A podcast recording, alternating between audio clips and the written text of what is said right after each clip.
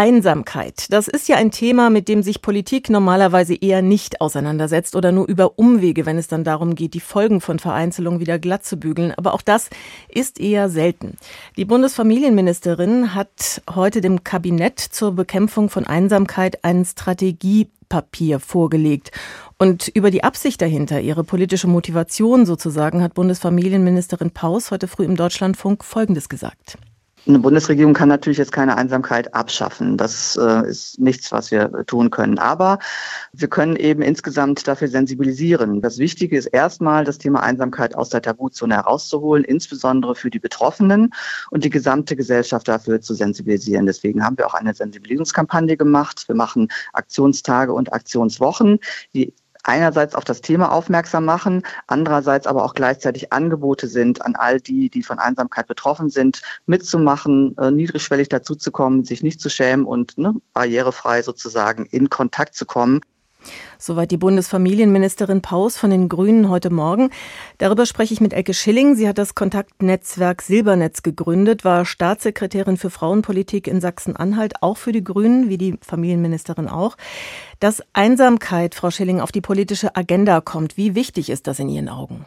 Höchste Zeit. Ja, wir haben so sozusagen einen, einen, einen, zeitlichen Nachtrag gegenüber den Briten von über fünf Jahren, was das angeht. Äh, und insofern begrüße ich es unglaublich, dass es nun diese Strategie gibt. Auch wenn nach dem O-Ton von Frau Pauls es sich wieder erstmal nur an Betroffene wendet. Und das ist ein bisschen schwierig, weil das Kreis, das, das, das grenzt den Kreis derer, die sich darum kümmern sollten, halt auf diejenigen ein, die davon betroffen sind, die nicht gerne darüber reden, die das als Stigma empfinden da ist, glaube ich, aber und ich denke, das steht auch in der Strategie drin, da ist noch ein bisschen mehr zu tun, als nur die Betroffenen zu sensibilisieren. Wenn Menschen allein sind, sind sie nicht automatisch einsam und einsam kann man auch sein, wenn man Leute um sich herum hat. Was macht oh, Einsamkeit ja. für Sie aus? Naja, das sagen die Soziologen ja. Einsamkeit ist das Gefühl, nicht die Kontakte zu haben, die man braucht, um sich ja, mit sich selbst und anderen wohlzufühlen.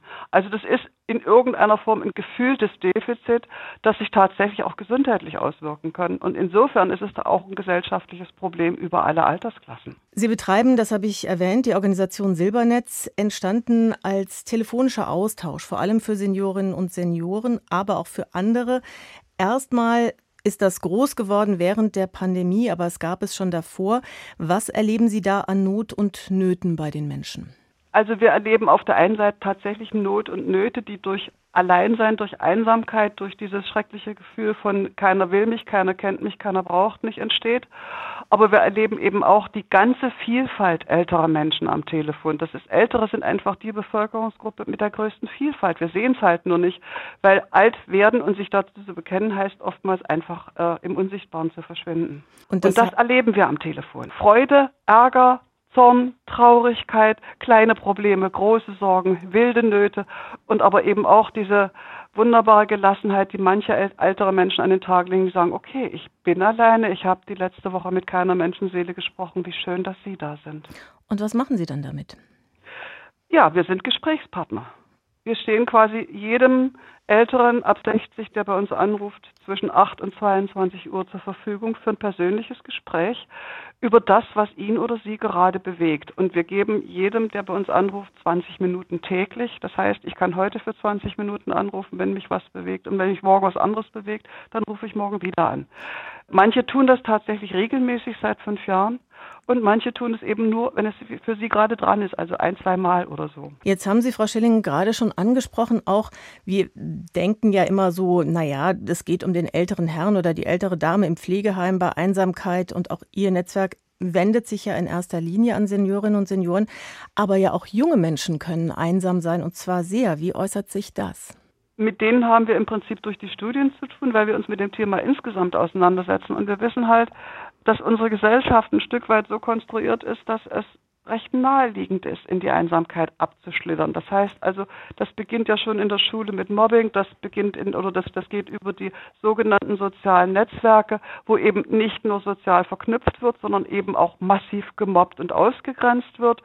Also es gibt ganz viele Mechanismen in unserer Gesellschaft, die dafür sorgen, dass eigentlich schon Kinder einsam sein können. Was können wir daraus lernen? Also ist Einsamkeit das Symptom einer kranken Gesellschaft, die an dieser Stelle geheilt werden muss und nicht nur das Problem von Einzelnen? Oder wie würden Sie sagen, kann man das ja lernbar, erfahrbar und ähm, im, ja, besser machen sozusagen?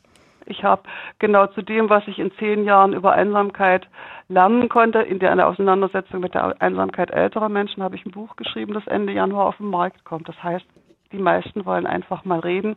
Und ja, dort schaue ich mir dieses Problem, das wir gesellschaftlich haben, aus vielen, vielen verschiedenen Perspektiven an, weil es sind ja nicht nur die Betroffenen, die dagegen etwas tun können oder sollten, sondern es ist tatsächlich auch die Gesellschaft, die ganz viele Instrumente hat, es gibt ganz viele Möglichkeiten und es lohnt sich damit auseinanderzusetzen. Und ich bin sehr froh darüber, dass die Bundesregierung mit der Gründung des Kompetenznetzwerkes Einsamkeit dort auch schon ganz viele Informationen zur Verfügung stellt. Und es geht noch weit mehr.